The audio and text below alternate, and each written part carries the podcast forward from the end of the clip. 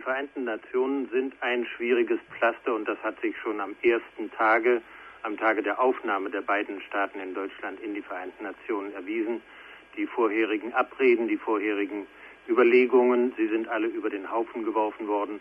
Man hatte noch vor wenigen Stunden hier in New York davon gesprochen, dass es gelingen werde, per Akklamation die beiden Staaten gemeinsam aufzunehmen und dass erst nach der Aufnahme dann abweichende Erklärungen, zum Beispiel von Israel, die schon angekündigt waren, Erklärungen abgegeben würden, worin sich ein Staat oder der andere gegen die Aufnahme eines der beiden noch aussprechen würde, sozusagen ins Protokoll gesprochen. Es wurde dann doch anders. Die Resolution, die gemeinsame Resolution der Aufnahme der beiden deutschen Staaten konnte nicht getrennt werden. Eine Abstimmung war dadurch gar nicht möglich über die ein, beiden Staaten einzeln. Und so hat dann der Vertreter Israel um das Wort zur Tagesordnung äh, gebeten und hat sich gegen eine Aufnahme der DDR ausgesprochen. Er hat gesagt, wir werden bei der Abstimmung sozusagen, werden wir uns nicht enthalten, aber wir möchten hier deutlich machen, dass sich die DDR ihren Verpflichtungen, denen sich die Bundesrepublik nie entzogen hat, er hat dabei eine lange Passage aus der Rede von Willy Brandt zitiert, die er während seines Besuches in Israel gehalten hat, wo er daran erinnerte, dass man etwas nicht mehr vergessen könne, was geschehen sei, dass man sich aber bemühen müsse darum, das, was geschehen sei, wieder äh, zu überwinden und sich dieser Verpflichtung, die daraus erwächst, auch bewusst zu sein.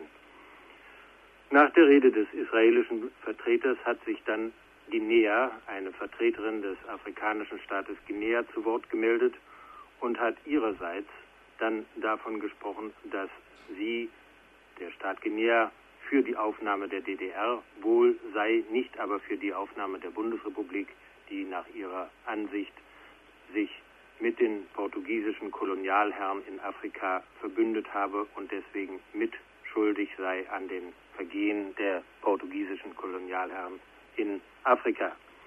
Nun, danach hat sich dann noch der Vertreter Ägyptens gemeldet und hier kam eben eine dieser Imponderabilien der Vereinten Nationen zum Tragen.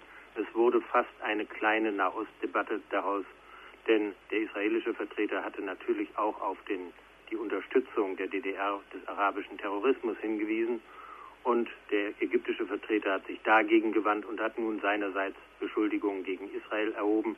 Danach kam der Vertreter Saudi-Arabiens zu Wort, der seinerseits nun die Großmächte angriff und hier auf einen Punkt hingewiesen hat, der doch auch in den Vereinten Nationen manche nachdenklich gestimmt hat. Man sah es, die Delegierten auch der Großmächte der Sowjetunion, der Vereinigten Staaten hörten da recht gespannt zu, wie der Vertreter Saudi-Arabiens davon sprach, dass hier eigentlich ein, eine Abnormalität geschehen sei, dass nämlich nach 1945, ja im Grunde schon vorher, die Großmächte untereinander Einflusssphären festgelegt hätten und diese Einflusssphären ohne Rücksicht auf die Völker gezogen hätten und dass in diesem Sinne die Bundesrepublik und die DDR voneinander getrennt seien.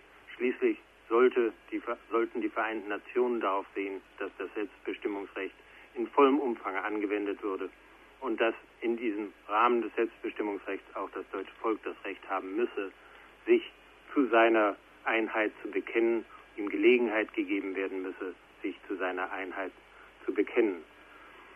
Dann hat der Präsident der Vollversammlung festgestellt, dass keine weiteren Wortmeldungen vorliegen und er hat äh, zur, die Delegierten aufgefordert, sich zu der Resolution durch Akklamation zu bekennen. Das geschah auch. Hier haben wirklich alle auch rein äußerlich alle mitgeklatscht, außer den Vertretern Israels. Selbst Guinea hat mitgeklatscht.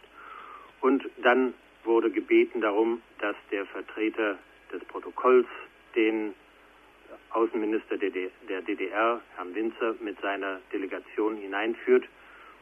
Winzer stand mit seinen Herren auf und wurde dann an einen Platz geführt, ziemlich in der mittleren Reihe der Delegierten, und zwar neben dem afrikanischen Staat Gambia hat er mit seiner Delegation Platz genommen.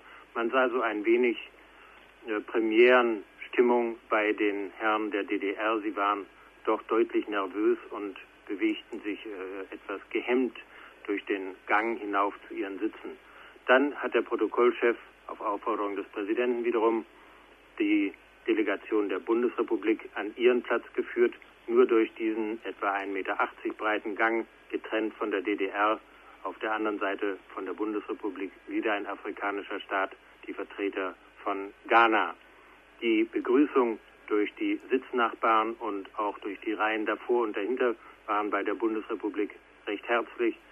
Nachdem die Delegationen äh, Platz genommen hatten, gab es nochmal eine, einen großen Applaus in der äh, hier in der Vollversammlung der Vereinten Nationen und der amtierende Präsident, der Ecuadorianer Leopoldo Benitez, hat nochmal darauf hingewiesen, wie wichtig es für die Vereinten Nationen sei, dass nun dem Prinzip der Universalität gerade an dem schwierigsten Punkt ein Stück weiter geholfen worden ist.